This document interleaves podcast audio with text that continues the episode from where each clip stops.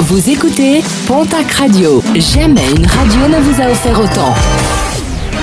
L'information locale à 18h, c'est sur Pontac Radio.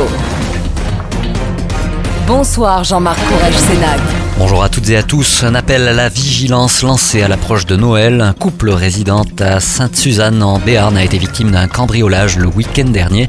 Le ou les malfrats se sont emparés de bijoux, mais aussi des cadeaux prévus pour Noël. Un préjudice de plusieurs milliers d'euros. À l'approche des fêtes de fin d'année, les gendarmes en appellent à la plus grande vigilance. Mobilisation forte attendue demain. À l'appel de la CGT, une grande journée d'action est attendue. Des perturbations sont à prévoir dès ce soir à la SNCF, mais aussi demain dans l'éducation nationale et plusieurs services publics. Plusieurs crèches sont aussi fermées. Ce sera notamment le cas à Tarbes du côté de la crèche de la Goutte de lait. Les rassemblements de samedi toujours maintenus dans la région. Les Gilets jaunes en appellent à un acte 5 à Pau et Tarbes. De grands rassemblements avec manifestations en centre-ville sont attendus. De son côté, la CGT appelle les salariés, les chômeurs et les retraités à défiler aujourd'hui à Pau pour un SMIC à 1800 euros brut. Les agriculteurs haut-pyrénéens ne manifesteront pas demain devant la préfecture des Hautes-Pyrénées à Tarbes. Ils souhaitaient ainsi réaffirmer la place de la ruralité et de l'agriculture absente du discours du président de la République.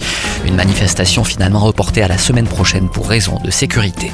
Une opération originale pour un secteur en recherche de main-d'œuvre. Un job dating des métiers du bâtiment et des travaux publics est organisé ce jeudi à Tarbes de 9h à 16h à l'agence Pôle emploi de la rue de la Cartoucherie. Occasion pour les demandeurs d'emploi préalablement inscrits de rencontrer les entreprises locales de ce secteur. Après le Grand Tourmalet, Barège-Lamongie, Cotteret, Gourette et la Pierre-Saint-Martin ont annoncé le report de leur ouverture en raison d'un enneigement insuffisant.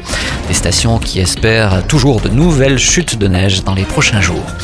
Et puis une délégation chinoise actuellement présente dans le Gers. Les élus occitans accueillent pendant deux jours une délégation de neuf personnes, parmi lesquelles le maire du district de Wangdao avec lequel la préfecture du Gers s'est jumelée.